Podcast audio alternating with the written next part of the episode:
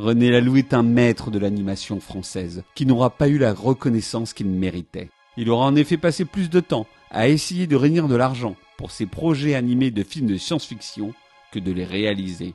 Dans notre beau pays, où les territoires de l'imaginaire sont ignorés voire moqués, il aura en tout et pour tout mis en scène trois longs métrages d'animation en 30 ans.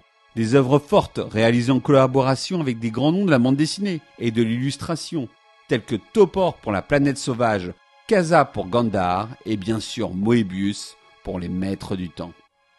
Sur les maîtres du temps, outre le génial dessinateur de l'Incal, nous retrouvons en tant que scénariste Jean-Patrick Manchette, qui est chargé d'adapter le roman L'orphelin de Perdide écrit par Stéphane Wool. Après avoir travaillé avec la Tchéquie pour la planète sauvage, Lalou externalise l'animation dans un autre pays du bloc de l'Est et engage un studio hongrois. Une collaboration difficile, le résultat à l'écran? Une animation souvent inégale dans les maîtres du temps. On alterne dans le film entre le sublime, à l'image de cette scène mémorable de la planète des pirates, et les séquences à peine animées et esquissées lors des dialogues entre les différents protagonistes dans le vaisseau.